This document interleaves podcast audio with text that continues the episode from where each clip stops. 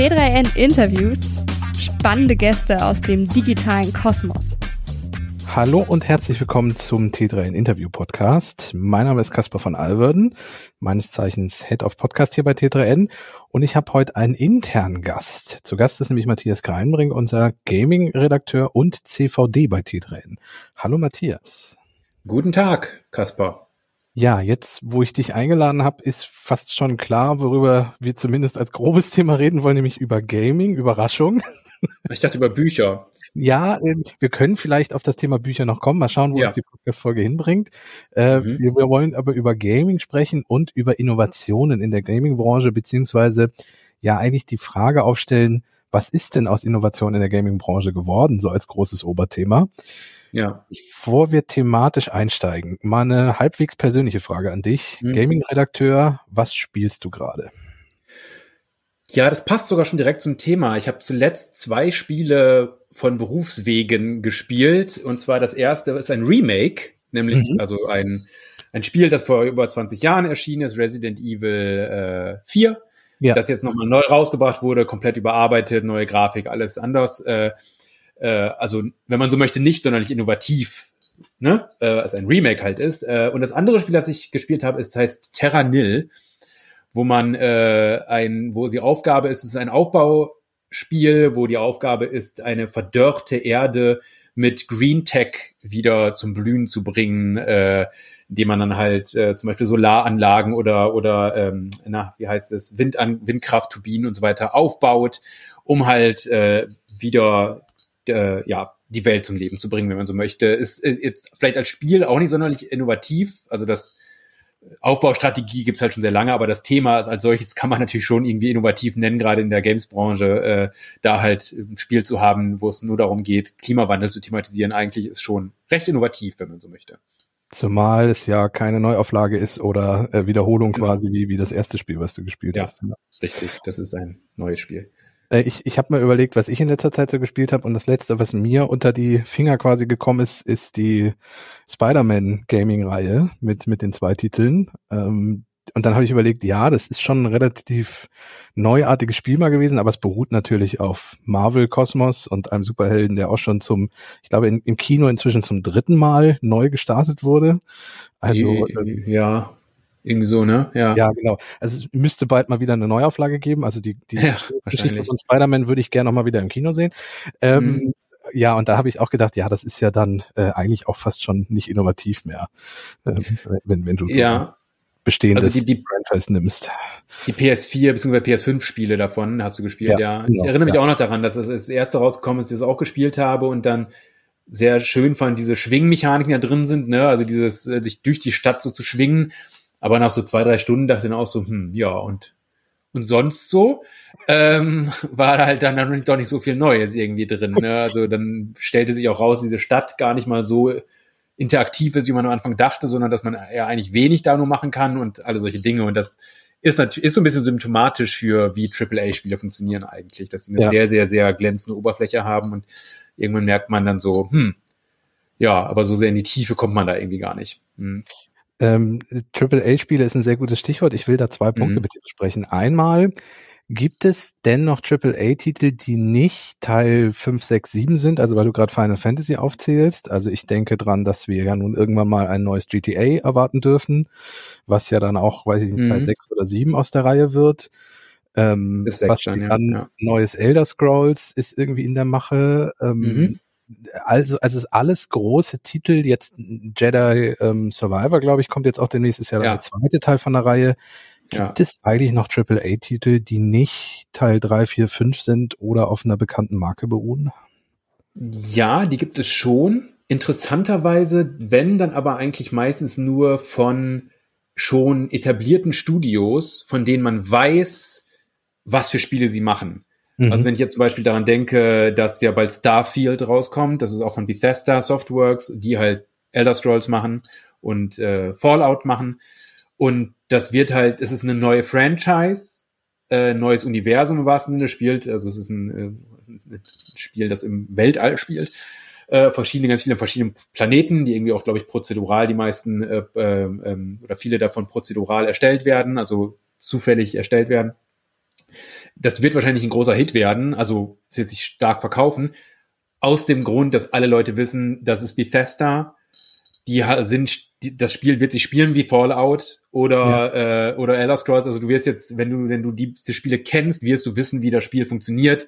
Auch wenn es eine neue Franchise jetzt ist, wirst du dich sofort heimisch fühlen. Also in dieser Art gibt's oft oder öfter, dass komplett neue Spiele oder neue Franchises entstehen oder zum Beispiel zuletzt auch wenn ich bei Sony denke, Horizon, was jetzt zwar auch schon den zweiten Teil bekommt äh, und der zweite Teil hat gerade ein DLC bekommen, äh, aber als es dann halt, ich glaube vor sechs Jahren oder so, der erste Teil rauskam, das war halt auch eine neue Franchise, die aber auch deswegen funktioniert hat, weil Leute einfach wussten, okay, das ist ein Sony-Studio, also ein PlayStation-Studio, da kann man Qualität erwarten.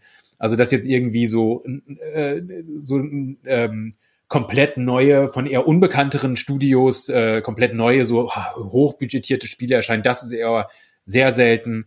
Und der Großteil an Spielen, in AAA-Spielen, also AAA bedeutet halt diese Blockbuster-Spiele, die halt viele, viele, viele Millionen Euro kosten, um sie zu produzieren, basieren fast alle äh, auf entweder IPs, die zum Beispiel von Filmen kommen, wie du Spider-Man erwähnt hast, oder ja. halt ähm, Fortsetzungen oder Remakes von Spielen, die halt, äh, also Resident Evil, wie gesagt, ist ein Beispiel. Da gibt's jetzt Teil 8 ist rausgekommen und äh, ein Jahr später Remake von Teil 4. Also das ist so, und das ist auch deren Vorgehensweise. Die bringen mal ein neues Resident Evil raus und dann, also bald irgendwann kommt dann Resident Evil 9 und dann wird wahrscheinlich Remake von Resident Evil 5 oder was auch immer kommen. Also dieses, dieses getaktete halt, ähm, und das sind, muss man halt aber auch dazu sagen, die Spiele, die sich am allermeisten verkaufen, sind eben die, ja.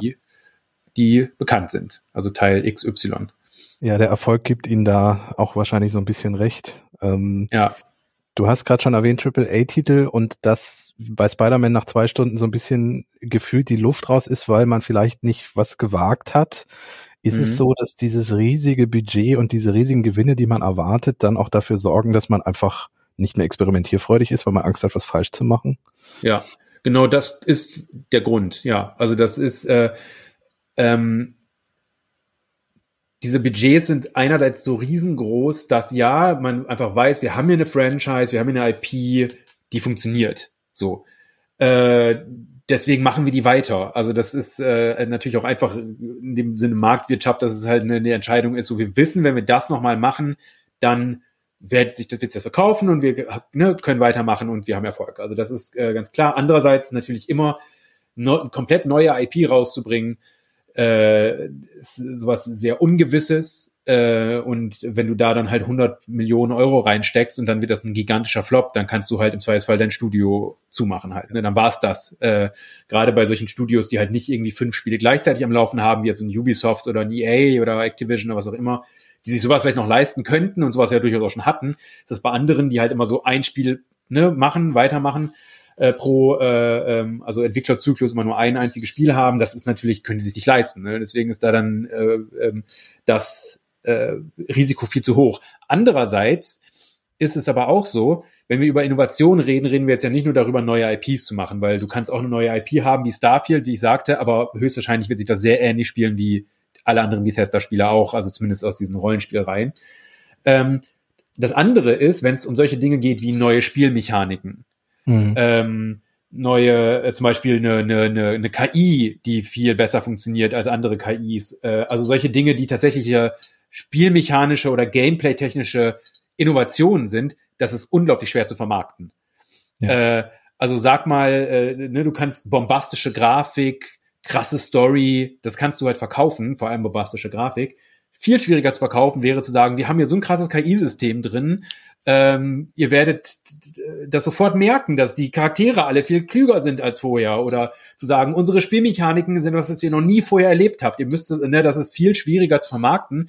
Und deswegen äh, ist das natürlich da nochmal das doppelte Risiko, sich ne, zu sagen, wir, wir machen nicht nur Innovationen in neuen IPs, sondern wir machen eine Innovation in Spielmechanik, in Gameplay, weil da das noch viel ungewisser ist, dass tatsächlich da dann die Leute auch drauf anspringen und man das wirklich gut äh, verkaufen kann in einem Kinospot oder wo auch immer halt. Ne? Ähm, während halt du krasse Grafik zeigen kannst in einem Battlefield Teil 5 Millionen und dann Leute sind geil, sieht das krass aus halt. Das ist ganz, ganz klar. Und deswegen sind solche Innovationen Gameplay technisch und spielmechanisch viel mehr in Indie-Spielen zu finden. Ja. Ähm, weil ich gerade sagte, der Erfolg gibt ihnen so ein bisschen recht. Ähm, ich finde eine Spielereihe, die das am härtesten irgendwie durchzieht, dieses, wir machen nochmal ganz was ähnliches, lassen es aber vielleicht ein bisschen anders aussehen, ist die Assassin's Creed-Reihe. Ja, ja. Wo ja auch jedes Jahr gefühlt ein neuer AAA-Titel kommt, mhm. der aber, und ich habe die letzten drei gespielt, sich eigentlich nur anfühlt, wir nehmen ein anderes Setting. Sonst ja. ist alles relativ gleich geblieben. Ähm, und da ist es ja auch so, dass die Fans jetzt so ein kleines bisschen rebellieren, beziehungsweise die Zahlen, glaube ich, auch nicht mehr so gut sind wie am Anfang und dann auch ein Studio wie Ubisoft sagt, wir nehmen uns jetzt mal ein bisschen Zeit und gucken mal, ob ja. wir was neu machen können. Ja, also die, die äh, absolute Assassin's Creed Puristen würden jetzt natürlich sagen und Puristinnen ebenso, äh, dass doch, da hat sich ganz viel verändert, das ist viel zu sehr rollenspielig jetzt. Früher war das viel mehr Stealth und äh, ähm, aber ja, also es gab schon mal eine Zeit vor, ich weiß nicht wann das war, irgendwie so um 2000, was war das? Keine Ahnung, 16, 17 rum oder so vielleicht, wo genau das der Fall war, dass tatsächlich jedes Jahr ein neues Assassin's Creed rausgekommen ist und dann kamen mehrere Teile raus, die komplett verbuggt waren. als sie, ja. da gibt's immer noch legendäre Memes zu zu irgendwelchen, äh, zu irgendwelchen wo dann nur äh, Augen zu sehen sind. Genau, wo so Augen, Spielaugen da sind und das ja. ist Horrorfratzen halt und das war, das war so ein Punkt, wo dann Ubisoft entschieden hat, okay, wir machen jetzt mal äh, ein Jahr oder zwei Pause und dann kam Assassin's Creed Origin raus und ich glaube, danach war es ein Zweijahrstakt. Jetzt immer der letzte war Assassin's Creed Valhalla. Ja. Der hat sich doch schon sehr gut verkauft. Aber Ubisoft äh, geht aus anderen Gründen. Äh, die haben viele andere Spiele rausgebracht, die äh, alle nicht gut liefen oder sie entwickeln tatsächlich gerade aktuell Spiele, wo wir auch wieder von Risiko reden. Ein Spiel, ähm, Skull and Bones heißt das, das wurde, glaube ich, schon vor sieben Jahren oder so vorgestellt und jedes Jahr jetzt wieder, dieses Jahr kommt's aber raus und yay, aber es kommt nie raus. Und alle sind inzwischen schon sich bewusst, dass es wahrscheinlich das absolute Horrorspiel ist, weil das in sogenannter Development Hell ist. Das bedeutet halt, dass die einfach nicht äh, dieses Spiel fertig kriegen. Und am Ende wird es wahrscheinlich ein absoluter, äh, ein absoluter Money Sink, also dass die halt total viel Geld damit verli verloren haben. Und dann gab es zuletzt die Ankündigung, ich glaube, dass sie aktuell an sieben verschiedenen Assassin's Creed arbeiten. Und dann weißt du halt warum, weil halt Assassin's Creed dann ausgleichen muss, was halt diese anderen Spielprojekte alle äh, für die Tonne gemacht haben halt. Ähm, ich glaube, das ist halt echt Piratenspiel, was du angesprochen hast, das muss, glaube ich, sogar irgendwann veröffentlicht werden, genau. weil sie Fördergelder einkassiert haben. Richtig, von, was war das? Irgendwie Singapur oder sowas, glaube ich? Ich glaube, ja, ich glaube irgendwo, wo ein Studio von ihnen sitzt. Das heißt, die genau. sind vertraglich verpflichtet, durch hohe Strafen, das ja. Spiel rauszubringen. Das heißt, wir werden irgendwann dieses Spiel mal spielen können. Ja, und wahrscheinlich wird es ein absolutes Desaster sein. Ja. Und, äh, das sind halt, ja, aber das sind diese, das ist, das ist modernes AAA-Videospiel, äh, ähm, Geschäft, wenn man so möchte, ist, dass diese ganzen groß, also wirklich diese gigantischen Studios, von denen es jetzt, sagen wir mal, so zehn vielleicht gibt, diese wirklich gigantisch, gigantischen, wie gesagt, äh, Ubisoft, EA, Activision, Warner Brothers, PlayStation, diese ganzen halt, ne, die gleichzeitig Publisher sind und eigene Studios haben, dass äh, die halt natürlich immer versuchen, alle möglichen Trends zu bedienen. Und Trends war zuletzt zum Beispiel Games as a Service. Alle Leute haben Games as a Service Spiele rausgebracht, also Live-Games, die immer live sind, wo es darum geht, dass du es einmal kaufst und dann eigentlich für, für immer dieses Spiel spielst, so ungefähr. Und auch da gab es jetzt zuletzt jede Menge Flops von solchen Spielen, die halt rausgebracht wurden, wo Leute sich diese Spiele für 60 Euro gekauft haben und ein Jahr später in einigen Fällen wird es, werden die Server abgestellt und du kannst das ganze Spiel nicht mehr spielen, weil halt viel zu wenig Leute es gespielt haben. Und äh, Skull and Bones geht jetzt ja auch in diese Richtung, dass es eher so Games as a Service ist und äh, das ist halt, sage ich mal, das sind eher so die Innovationen im AAA-Bereich, die da halt passieren, sind halt äh, neue, innovative Möglichkeiten, noch mehr Geld zu verdienen. Äh, und die können manchmal natürlich auch interessant sein. Games as a Service muss auch nicht immer schlecht sein. Es kann auch echt gut funktionieren. Es gibt einige Beispiele von richtig guten Games as a Service Spielen, die seit Jahren laufen, wo immer wieder neue Inhalte da sind, wo sich richtig gut um die Community gekümmert wird. Eins davon, es kommt zum Beispiel aus Deutschland, Shant, äh, nein, Hunt Showdown heißt das, von Crytek, die sitzt in Frankfurt. Äh, das ist zum Beispiel so ein Spiel, das äh, jetzt länger, lange schon läuft und das gut funktioniert. Also das muss nicht immer schlecht laufen, aber ähm, ja, AAA ist zumindest, wenn es darum geht, ich möchte mal wieder was komplett anderes spielen, was, äh, was ich so noch nie erlebt habe, sollte man nicht unbedingt AAA-Spiele wahrscheinlich äh, alleine spielen. Ja, also nicht nur AAA-Spiele spielen. Werbung. Du hast die Deadline vom Auftraggeber verpasst und nun steht der Schadenersatz ins Haus? Hiscox ist ein Spezialversicherer mit branchenindividuellen Haftpflichtversicherungen, der dich als Freelancerin oder Unternehmerin gegen deine Businessrisiken absichert. Einfach online abschließen und deine Versicherungslösung mit dem Baukastensystem nach Branche, Bedarf und Situation zusammenstellen. Und tritt ein Schadenfall ein, kannst du dich auf die Experten von Hiscox verlassen. Mehr Infos unter www.hiscox.de/t3n.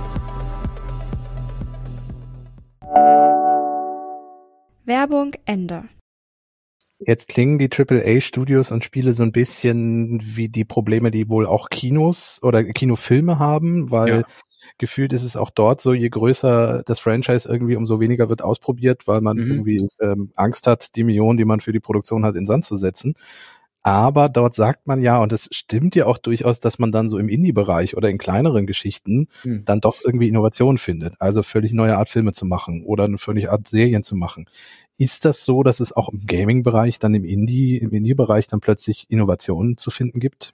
Ja, absolut. Also das Interessante da ist eigentlich, es gab mal äh, zu so auch vielleicht vor 20 Jahren kann man gut sagen, um die Zeit gab es, äh, gab es, wenn man so möchte, Indie-Spiele. Das war da sogar noch eher ein kleinerer Markt, also die wirklichen Indie-Spiele, das war vor 20 Jahren ziemlich klein. Dann gab es sogenannte Double-A-Games und dann halt diese Triple-A-Games. Diese Triple-A-Games sind halt die wirklich krassen, fetten Riesenblockbuster, die unglaublich viel Geld verschlingen, nicht nur in der Produktion, sondern teilweise ist das Budget für das Marketing genauso hoch wie das für die Produktion und der Entwicklung des Spiels. Ähm, das ist, äh, und dann gab es aber so Triple A, äh, Double A Games. Das sind halt oftmals so äh, Spiele gewesen, die ein bisschen höheres Budget hatten, die einen Publisher hatten, also die jetzt nicht wie Indie sich selbst äh, ähm, äh, äh, selbst veröffentlicht sind. Und das gab es zum Beispiel dann lange Zeit gar nicht mehr. Also das, und das war auch oftmals, wo durchaus auch noch mehr Innovationen da waren. Also so Studios, die dann halt so mittelgroß waren oder manchmal auch gigantische Studios, die aber trotzdem so mittelgroße Spiele produziert haben. Ähm, das ist so ein Markt, der ist ziemlich weit weggebrochen.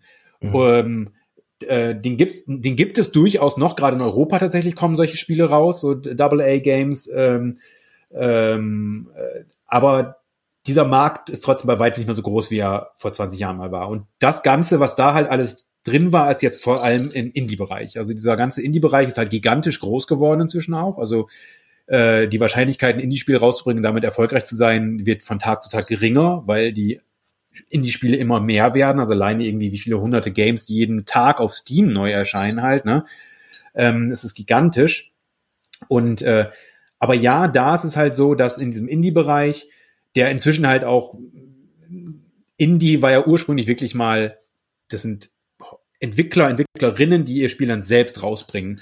Auch Indie-Spiele haben inzwischen ganz oft einen Publisher. Das sind dann halt Indie-Publisher, also sehr viel kleinere Publisher, die dann halt die, die, äh, das Marketing und alles übernehmen und die, die, die Distribution.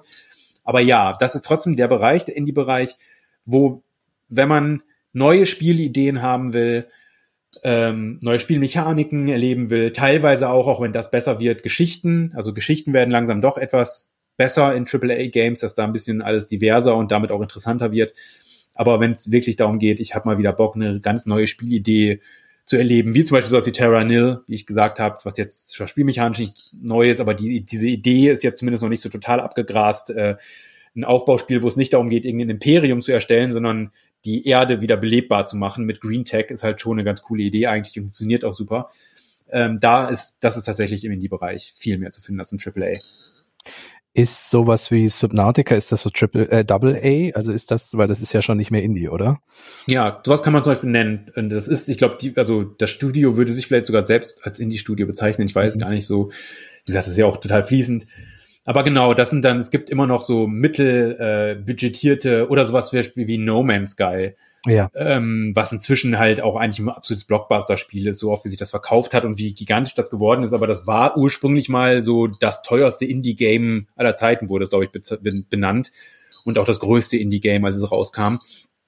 Äh, genau, und das war zum Beispiel auch ein recht innovatives Spiel, oder ist es immer noch, weil das halt auch mit komplett prozedural erstellten Welten äh, funktioniert, kein typisches Spielziel hat, wie viele andere Games, wo es darum geht, erreiche XY und dann hast du es geschafft. Ähm, also ja, ich finde es immer wieder spannend, im Indie-Bereich zu gucken und auch wenn ich mit Indie-Entwicklerinnen und Entwicklern spreche, was da halt noch für coole Ideen sind und gleichzeitig diffundiert das auch. Also wenn dann irgendwas im Indie-Bereich mega erfolgreich ist, dann wirst, kannst du davon ausgehen, dass es in den nächsten vier bis fünf Jahren dann auch im AAA-Bereich zumindest adaptiert wird. Also das, deswegen, der AAA-Bereich ist jetzt auch nicht komplett stagnant. Ist das ein Wort? Ja, ne?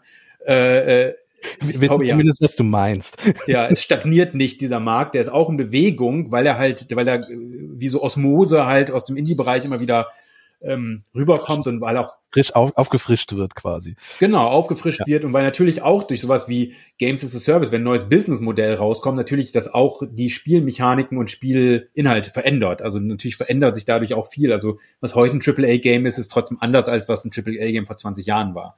Ganz einfach. ja. ja. Ähm, lass uns doch mal auf die Innovation gucken, die es da irgendwie gab. Mir mhm. ist tatsächlich gestern oder vorgestern bei, bei TikTok irgendwie mein Algorithmus spielt mir jetzt nur noch so KI-Themen bei mir in TikTok rein. Mhm. Ähm, und da war ein Gaming-KI-Thema und zwar hat da ein Entwickler aus dem Indie-Bereich ähm, einfach mal testweise einen Spielecharakter mit ChatGPT gefüttert, mhm. beziehungsweise mit einer Sprach-KI. Und das überraschend Spannende war, dass dieser Charakter auf den Spieler äh, direkt reagiert hat und mit dem ja. eine richtige Konversation geführt hat, weil dafür sind diese Sprach-KIs ja da. Das Ganze hat jetzt noch zehn Sekunden Verzögerung gehabt, weil halt sehr mhm. viel berechnet werden muss und so und ist alles noch nicht ausgereift. Aber ist das so eine Richtung, wo so Innovationen in Zukunft hingehen könnten? Also diesen ganzen KI-Bereich mal mitzunehmen und mal auszuprobieren? Ja, also das äh, denke ich auf jeden Fall. Ähm, weil, also wenn man sich die Innovation anguckt der letzten Jahre, sage ich mal, das war dann, also jetzt bei den neuen Konsolen, die zum Beispiel rausgekommen sind, war es vor allem, dass sie damit geworben haben, dass jetzt äh, Ladezeiten so gut wie nicht mehr existent sein sollen. Davon merkt man nicht immer was. Also die haben halt ganz schnelle SSDs dann drin.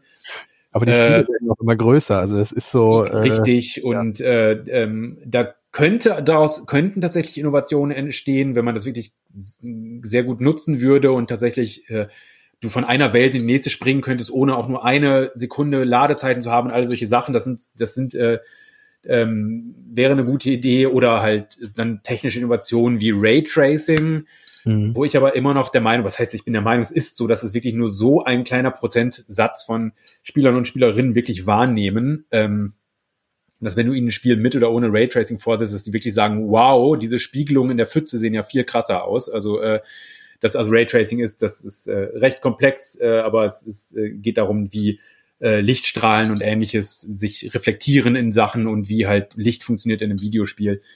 Ähm, das sind so Innovationen, vor allem der letzten Jahre, die halt rein technisch waren. Und KI ist auf jeden Fall jetzt so ein Thema, das ich auch selbst sehr interessant finde.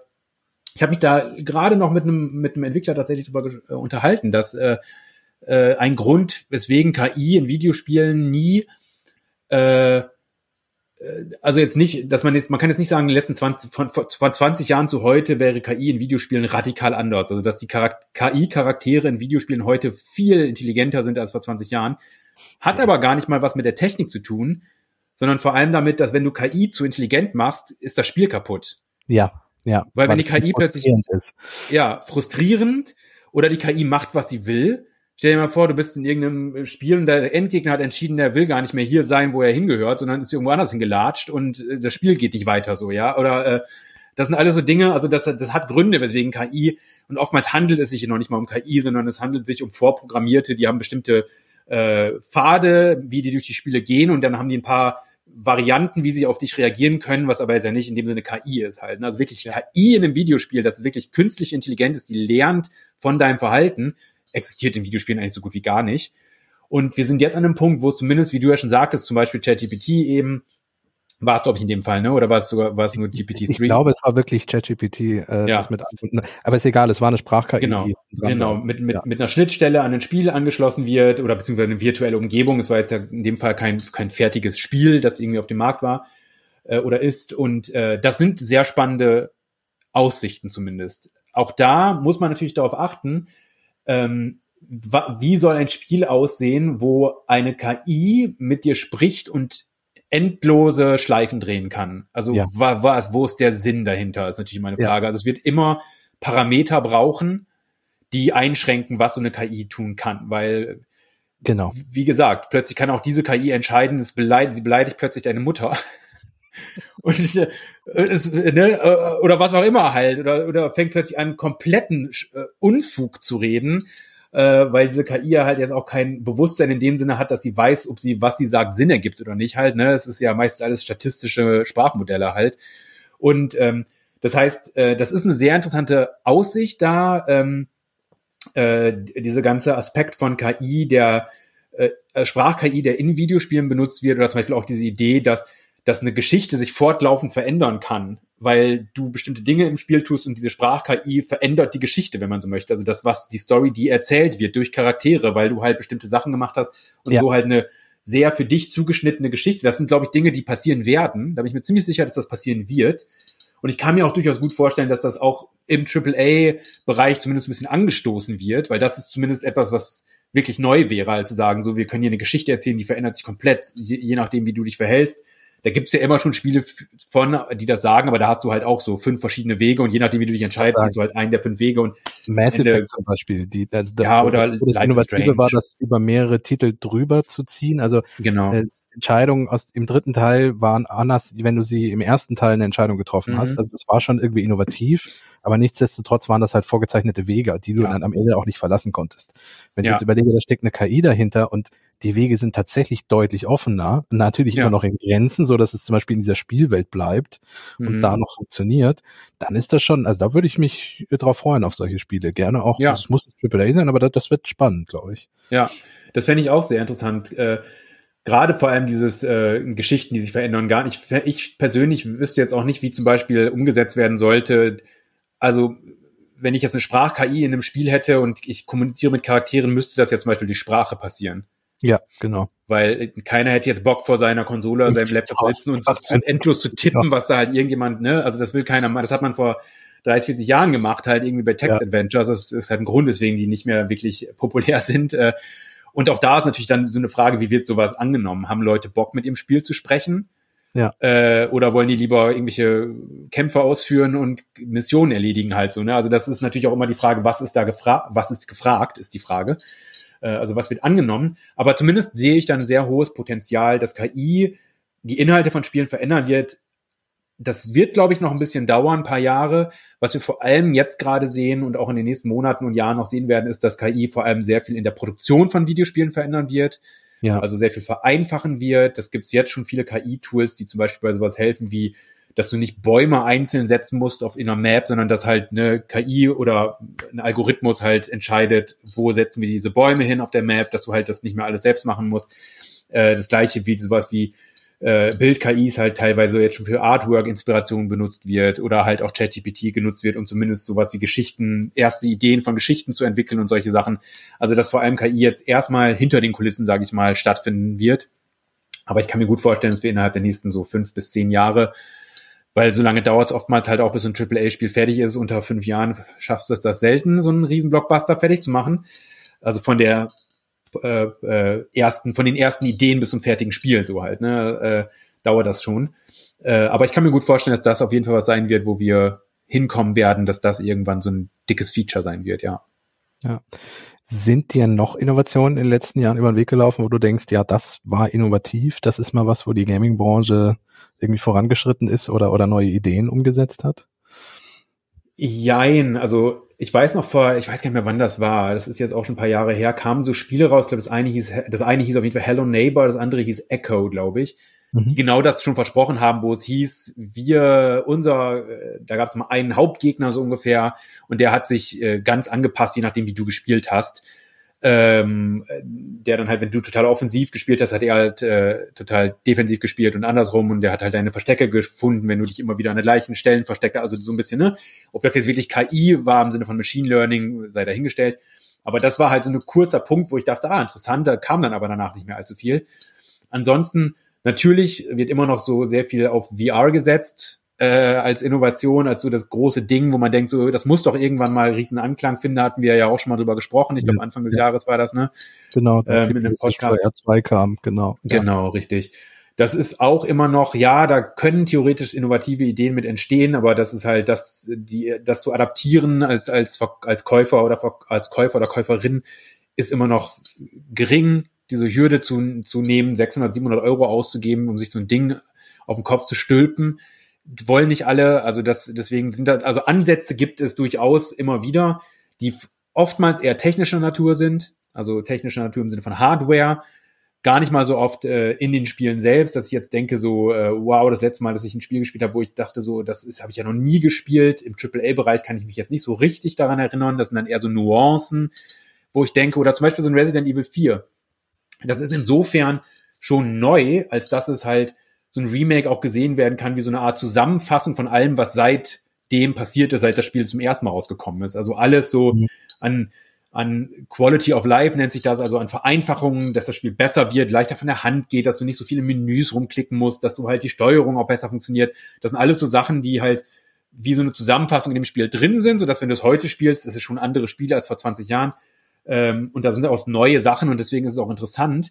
Äh, und solche Nuancen findest du halt oft in AAA-Spielen, aber dass ich jetzt wirklich denke, so, da müsste ich jetzt nochmal sehr, müsste ich nochmal gucken, was ich so die letzten Jahre gespielt habe, aber nichts fällt mir gerade so spontan ein, wo ich denke, das war eine krasse Innovation, die mich mega überrascht hat.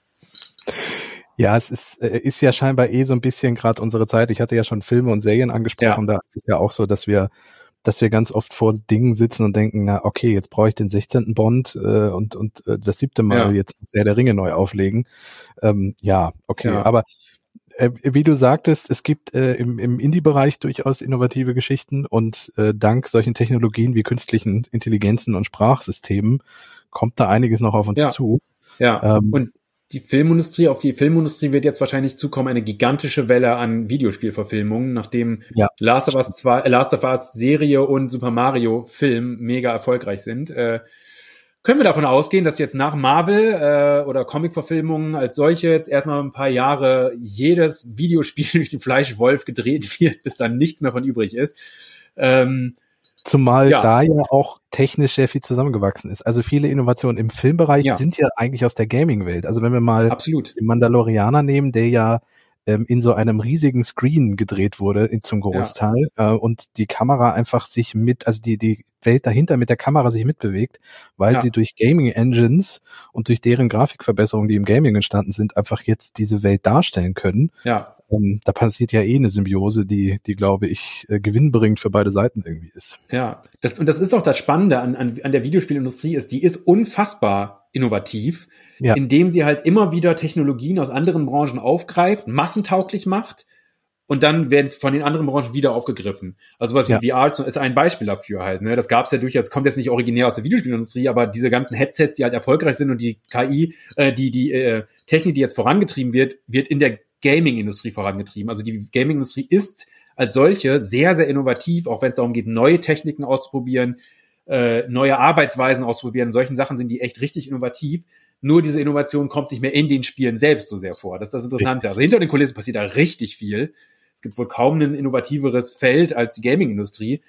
Aber in den Spielen selbst sucht man halt da manchmal nach neuen Ideen. Das ist fast ein äh, unschlagbares äh, Schlusswort von dir. Mhm. Matthias, ich danke dir für diesen, diesen ja. schnellen Ritt einmal durch den aktuellen Innovationsstand in der Gaming-Branche. Sehr, sehr gerne. Ähm, ich würde sagen, wenn, wenn sich da KI-technisch ganz viel tut, dann gucken wir noch mal drauf, weil das, glaube ja. ich, ein Bereich ist, der über den alleine könnten wir noch mal drei Stunden Sendung irgendwie füllen. Ja, ähm, auf jeden ist Fall. Vielleicht, ist vielleicht unser nächstes Gaming-Thema, wenn wir uns dann mal zusammensetzen. Ja, ähm, machen wir. Ja, Vielen Dank, Super. vielen Dank fürs Zuhören und Einschalten. Wenn euch die Sendung gefällt, lasst gerne ein Abo da, empfehlt uns weiter und äh, bewertet uns auch, wenn ihr Lust drauf habt, in eurer Lieblings-Podcast-App. Und bis dahin wünschen wir euch noch eine schöne Restwoche. Macht's, Macht's gut. gut. Tschüss.